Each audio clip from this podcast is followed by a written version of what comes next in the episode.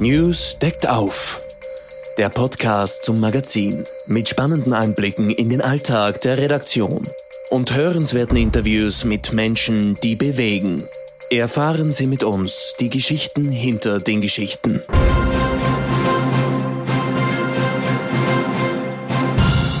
Hallo und herzlich willkommen zum zweiten Newscast, dem Podcast vom Nachrichtenmagazin News. Mein Name ist Katrin Gunneritz, ich bin die Chefredakteurin und freue mich, dass Sie dabei sind. Diskret, ruhig und hinter verschlossenen Türen. So verlaufen derzeit die Koalitionsverhandlungen zwischen ÖVP und FPÖ in Salzburg. Es ist die dritte ÖVP-FPÖ-Koalition, die auf Landesebene verhandelt wird. In Oberösterreich sind die Freiheitlichen bereits seit 2015 in der Regierung, in Niederösterreich sind sie es seit März. Kommt demnächst Salzburg dazu, zieht sich eine konservativ bis rechts regierte Achse quer durch das Land. Viele meinen, aus den neuen schwarz-blauen Koalitionen in den Ländern Vorzeichen für den Bund ablesen zu können. Wer fürchtet sich vom blauen Mann, fragen meine Kolleginnen Anna Gasteiger und Renate Kromp in der aktuellen Coverstory von News. Zu Gast ist heute Renate Kromp. Renate, wer fürchtet sich denn jetzt vom blauen Mann? Nun ja, die Meinungsumfragen sehen ja die FPÖ mittlerweile seit Monaten eigentlich an der Spitze. Es gibt mittlerweile zwei äh, Koalitionen in den Bundesländern, also in Niederösterreich und in Oberösterreich schon länger. Und in Salzburg deutet vieles darauf hin, dass das auch passieren wird.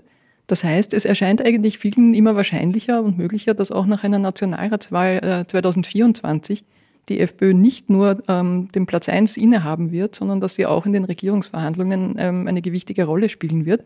Und dann fragt sich natürlich jeder, ist der äh, Kanzlerkandidat Herbert Kickel oder was wird da passieren? Jetzt liegt ja schon ein bisschen, wie du schon richtig gesagt hast, in Oberösterreich und Niederösterreich was auf dem Tisch. Was kann man von dem denn schon ableiten?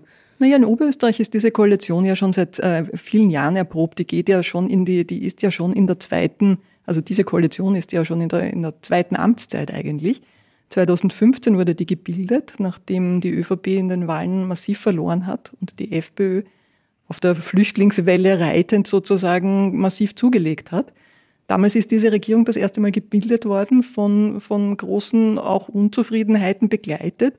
Aber man hat gesehen, dass Manfred Heimbuchner eigentlich ähm, so ein bisschen immer schon der Antikickel war. Ähm, die FPÖ in Oberösterreich ist eigentlich eine recht wirtschaftsfreundliche Partei, die kommt so aus diesen Industriekreisen, denen würde nie das Wort Öxit über die Lippen kommen. Also die sind da sehr ähm, wirtschaftsorientiert.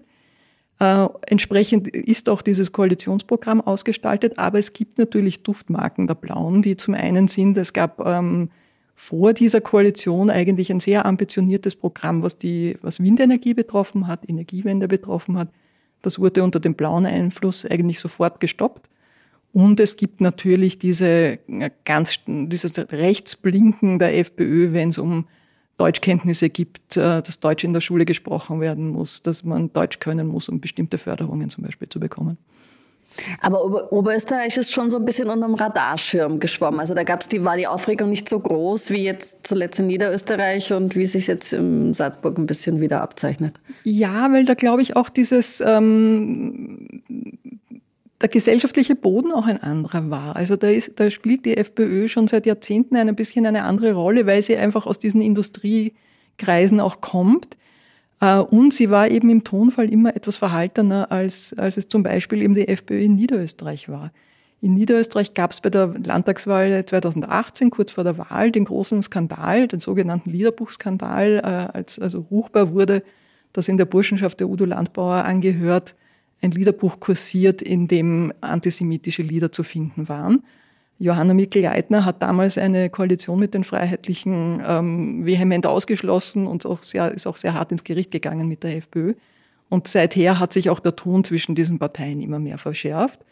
Und die FPÖ in Niederösterreich war auch, die sind ähm, dem Proports geschuldet, trotzdem in der Landesregierung gewesen, aber man hat auch gesehen, die sind immer in ihrer, in ihrer Politik ähm, sehr weit rechts gestanden. Ähm, das hat sich jetzt in dieser Koalition, die die unter Zeitdruck verhandelt haben, zeigt sich das jetzt auch. Da gibt's ähm, wenig Duftmarken, die die, F die, die ÖVP unbedingt äh, setzen wollte, aber ähm, einiges, was die FPÖ durchgebracht hat. Also wenn wir jetzt zum Beispiel an diese Wirtshausprämie denken, an das Corona-Kapitel denken, an die Deutschpflicht an, am Pausenhof denken. Also da hat die, da hat die FPÖ einiges durchgebracht ähm, und musste sich eigentlich aber nie verbiegen für irgendwelche Themen, um der, um der ÖVP einen Sieg zu gönnen. Heißt das jetzt alles in allem, dass Nationalratswahl ist in einem Jahr, vielleicht auch schon früher, ähm, Schwarz-Blau sich da auch für den Bund andeutet, ankündigt? Es ist noch ein bisschen früh, um, um ähm, da tatsächlich schon in diese, äh, qualifiziert zu spekulieren, würde ich einmal sagen. Natürlich ist die FPÖ äh, auf Platz eins. Das heißt aber nicht, dass das ähm, in einem Jahr tatsächlich sie, äh, auch ins Ziel zu bringen ist. Wir wissen nicht, wie die SPÖ ähm, sich in den nächsten Monaten oder äh, neu aufstellt. Also wir werden es in einer Woche in etwa wissen, wer, wer die SPÖ übernimmt. Das wird einiges in diesen Umfragen vielleicht auch wieder ins Rutschen bringen. Ähm, der Bundespräsident hat sich ja festgelegt, auch wenn das viele nachträglich für einen taktischen Fehler von ihm ähm, gehalten haben, indem er gesagt hat, er möchte eigentlich nicht unbedingt die FPÖ mit der Regierungsbildung beauftragen. Das heißt, dass wir es einerseits wird das natürlich mobilisieren. Für Herbert Kickel wird das äh, bei jeder Gelegenheit ähm, äh, ins Treffen führen, ähm, dass, dass sozusagen die, die, die, die Systempolitiker vom Bundespräsident abwärts äh, gegen die FPÖ da vorgehen. Ähm, das heißt, es wird interessant, ob der Herr Bundespräsident es wirklich ähm, zu Wege bringt, die FPÖ nicht zu beauftragen. Dann ist die Frage, ähm, es könnten natürlich alle anderen Parteien sagen, na gut, der Herr Kickl ist mit einer Regierungsbildung beauftragt, aber man muss sich ja nicht mit ihm einigen. Dann bleibt er sozusagen alleine übrig, dann wird es diese Regierung nicht geben. Und dann könnte der Zweitplatzierte mit allen weiteren Menschen oder Parteien im Feld äh, verhandeln und unter Umständen zu einer Koalition kommen. Andererseits wissen wir, die ÖVP hat jetzt schon ähm, zweimal mit der FPÖ koaliert und das Personal ist ja in Wahrheit das gleiche. Also Herbert Kickl saß in dieser Regierung, ähm, die Sebastian Kurz 2017 mit der FPÖ gebildet hat, ja drin. Also ob dann wirklich diese, diese Dämme, die da jetzt teilweise verbal errichtet werden, so gut halten, ähm, bin ich mir nicht so sicher. Und es gibt ja jetzt schon diese drastischen Warnungen vor Kickel. Ähm, wie schlimm wäre es für Österreich, wenn er in die Regierung kommt, wenn er Kanzler wird? Es wäre zum ersten Mal ein riesiger internationaler ähm, Reputationsverlust für, für unser Land. Äh, ich, ich, glaube vielleicht sogar schlimmer, als es ähm, die, die schwarz-blaue Regierung der 2000er Jahre war. Ähm, Kickl selbst hat ja zuletzt in einer Rede zum 1. Mai ja auch angekündigt oder, oder, oder geschwärmt davon, ähm, wie gut er Orban findet und das, was er in Ungarn macht. Also das kann man sich schon mal näher anschauen und sozusagen zur, äh, als Maßstab nehmen, wohin Kickl gerne möchte, was die Medienlandschaft betrifft, was das Rechtssystem betrifft. Ähm, man kann jetzt sagen, es ist wahrscheinlich beruhigend, dass vieles von dem ähm, was Orban in Ungarn umgesetzt hat und was Kickl vielleicht gut gefällt, in Österreich ähm, eine Zweidrittelmehrheit im Nationalrat braucht und daher unter Umständen nicht kommt. Aber die Versuche, Druck auszuüben in, in, in Richtung Rechtsstaat, in Richtung ähm, Medienlandschaft etc., die, die, die, die kann man schon erwarten, ja.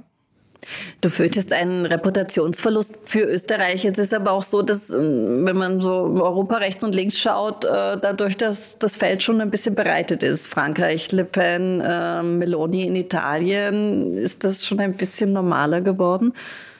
Das wahrscheinlich. Hm. Also und man, man hat und Europa hat ja auch gelernt, also wenn man sich erinnert, ähm, bei der ersten blauen Regierungsbeteiligung wurden ja Sanktionen gegen Österreich verhängt durch die, durch die äh, EU und es wurde, wurde ein Waisenrat geschickt, um, um nachzuschauen, ob bei uns eh alles in Ordnung ist. Daran hat man, da hat man auch, aber auch gesehen, dass das ähm, die Stimmung innerhalb der, der EU und zwischen Österreich und der EU nicht unbedingt verbessert hat und äh, das würde man wahrscheinlich nicht mehr tun. Aber ich glaube dennoch, dass Kickl, also wenn er diese Wortwahl beibehält, äh, eine, vielleicht auch schon noch eine andere Liga ist. Frau Meloni hat sich ja eigentlich seit ihrer, seit sie ins Amt gekommen ist, ähm, deutlich gemäßigt in, gegenüber ihren Wahlkampfankündigungen. Und ob Kickl einen ähnlichen Weg gehen würde, habe ich Zweifel. Du hast es ja gerade schon gesagt, die anderen Parteien können jetzt auch sagen, nö, mit dem koalieren wir nicht. Aber warum gibt's diese Brandmauer nicht viel deutlicher? Wenn man jetzt nach Deutschland schaut, zur CDU, da ist das äh, beschlossene Sache, zumindest stand es jetzt noch. Die AfD zieht jetzt auch ein bisschen an und an den Grünen vorbei. Aber man sagt, nein, eine Koalition mit der AfD kommt in Deutschland nicht in Frage. Warum ist man in Österreich da nicht dezidierter? Ich glaube, das hat historische Gründe. Die AfD ist eine so junge Partei, da kann man sich noch leisten. Es ist noch einfacher zu sagen, die lassen wir rechts liegen in diesem Fall, mit denen gehen wir nicht zusammen. Die, die FPÖ ist ja in Wahrheit seit Jahrzehnten in der österreichischen Parteienlandschaft etabliert. Ähm, es hat in Österreich auch diese Abgrenzung gegenüber ja, ehemaligen Nationalsozialisten, die in die Politik oder in Parteien zu holen, hat es in keiner Partei in einem, in einem wirklich strikten Ausmaß gegeben. Ähm, schon, schon die SPÖ hat in den 1980er Jahren das erste Mal koaliert mit den, mit den Freiheitlichen. Das war zwar damals eine andere Partei, das war eigentlich so ein bisschen eine biedere rechtsliberale Honoratiorenpartei, die ja erst danach durch Jörg Haider in diese Richtung gerückt wurde. Aber, aber es war zumindest schon mal dieser Name in Verbindung mit einer Regierungsbeteiligung sozusagen im Spiel. Und Wolfgang Schüssel hat halt seinerzeit aus rein taktischen Gründen gesehen, ähm, mit einem knappen Abstand zur, zur FPÖ, ein paar hundert Stimmen, ähm, dass Haider ihm den Kanzlerposten anbietet, um selber in diese Regierung zu kommen. Und damit wurden, wurden aus, aus, aus, aus taktischen, politischen Gründen wurden da Dämme, die auch nie so hoch waren, in Österreich muss man auch sagen, ähm, ja gleich mal sozusagen eingerissen. Jetzt habe ich schon ein bisschen in eure Geschichte reingelesen. Ähm, da kommt auch äh, Caroline Edstadler vor, die so ein bisschen als die Mahnerin ähm, hingestellt wird, die vor dem Schreckgespenst Kickel warnt. Ähm, ist sie die einzige und einsame Ruferin? Also von den amtierenden Regierungsmitgliedern ist sie im Moment die einzige, die davor warnt. Ich meine, sie kennt Kickel dadurch näher, dass sie ja als Staatssekretärin im Innenministerium saß, also als er Innenminister war. Sie hat allerdings nicht dazu gesagt, dass sie dann kein Regierungsamt begleiten würde.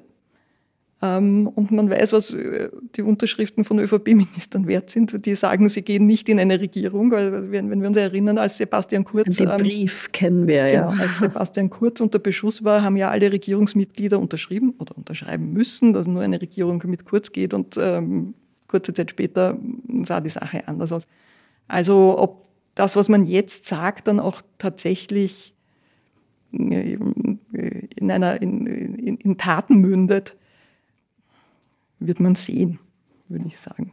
Und woran stößt man sich jetzt eigentlich an der Tonalität oder an den Inhalten oder ein bisschen von beiden?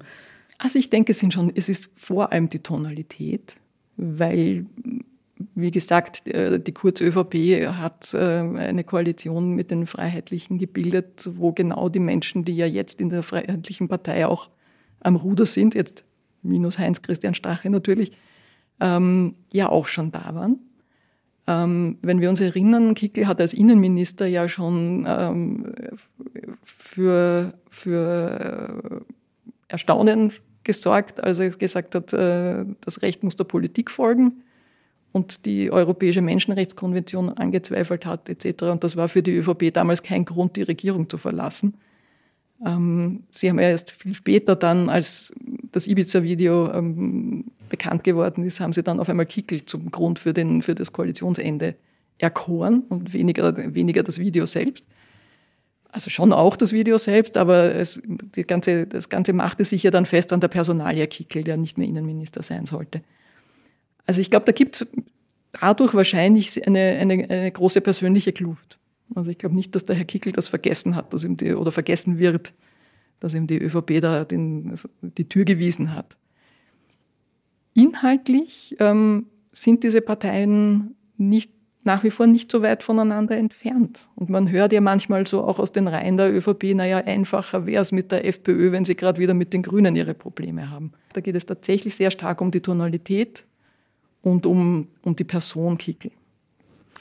Abschließende Frage. Ähm, österreichische Innenpolitikjournalisten beschäftigen sich damit nichts lieber als mit, wann kommt jetzt nun endlich die Nationalratswahl? Wird sie vorgezogen oder kommt sie, wie sie auf dem Papier steht, nämlich im Herbst 2024? Ähm, deine Einschätzung? Also ich kann mir überhaupt nicht vorstellen, dass es äh, vorgezogene Neuwahlen gibt. Die FPÖ, wie wir jetzt gerade länger besprochen haben, führt schon seit Monaten in den Umfragen. Und äh, ÖVP und Grüne, die Regierungsparteien, könnten eigentlich nur verlieren, wenn sie jetzt in vorgezogene Neuwahlen gehen.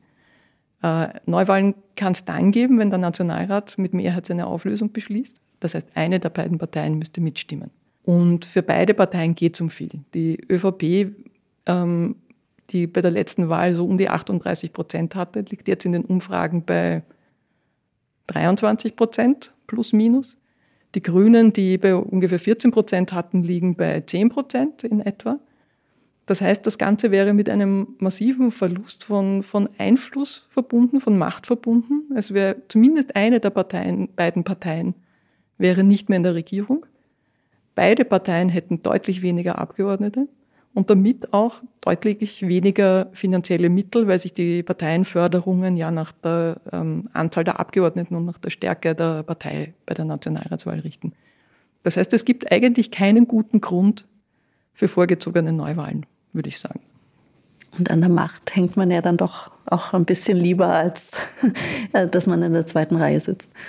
Ja, ich meine, das ist der Grund, warum Menschen in die Politik gehen, weil sie gestalten wollen. Also ich würde ja Macht jetzt per se nicht einmal äh, so verwerflich finden. Wenn, wenn du Politikerin willst, wirst oder Politiker willst, äh, wirst, dann willst du ja was erreichen. Also insofern finde ich das jetzt nicht verwerflich, dass man sagt, man möchte das noch ein bisschen weiter tun. Mhm.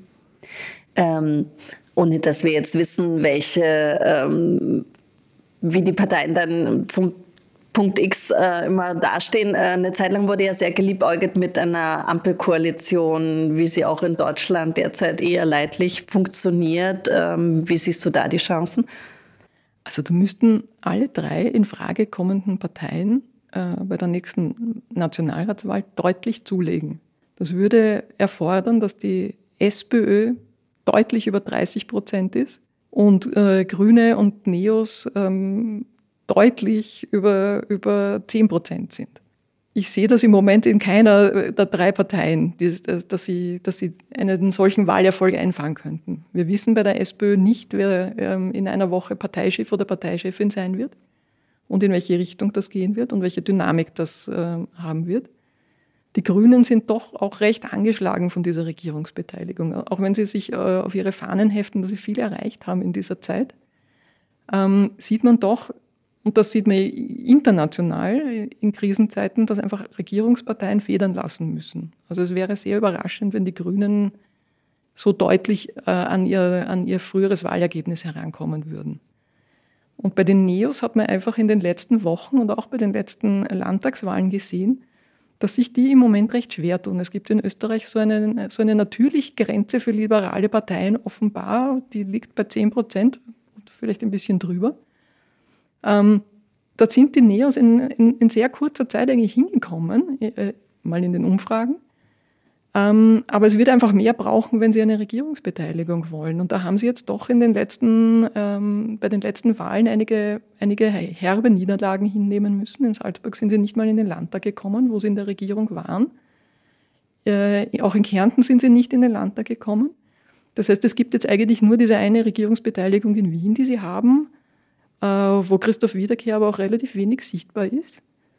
Ähm, also da ähm, den Wählerinnen und Wählern schmackhaft zu machen, dass man, dass man unbedingt stark gestärkt werden muss, um in diese, um diese, in diese Regierung zu kommen, das wird noch eine ganz große Herausforderung, würde ich sagen.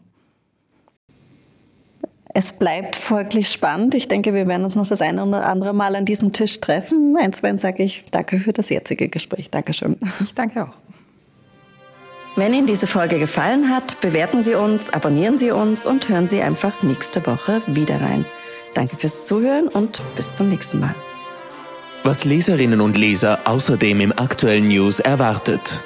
Egal ob Antibiotika, Schmerzmittel oder Fiebersäfte für Kinder. Viele dieser Medikamente waren hierzulande in den vergangenen Monaten nicht oder kaum verfügbar. Oft liegt das daran, dass die Lieferketten für solche Medikamente um die halbe Welt reichen. Die Reise eines Blutdrucksenkers beginnt beispielsweise in einer Fabrik in China. Ein Zwischenstopp führt über Indien, bevor das Arzneimittel über den Suezkanal, das Mittelmeer und den Atlantik bis zum Hafen in Rotterdam reist. Von dort wird es weiterverteilt, bis es in den heimischen Apotheken landet. Gibt es Probleme an einer dieser Produktionsstätten, spüren das Patienten auf der ganzen Welt. Wie Abhilfe geschaffen werden kann, hat meine Kollegin Renate Kromp recherchiert. Sie hat auch mit dem Komplexitätsforscher Peter Klimek gesprochen, der die Schwachstellen von Warenströmen kennt und erklärt, welche Probleme sich meistern lassen und welche Verantwortung Produzenten und die Politik dabei haben.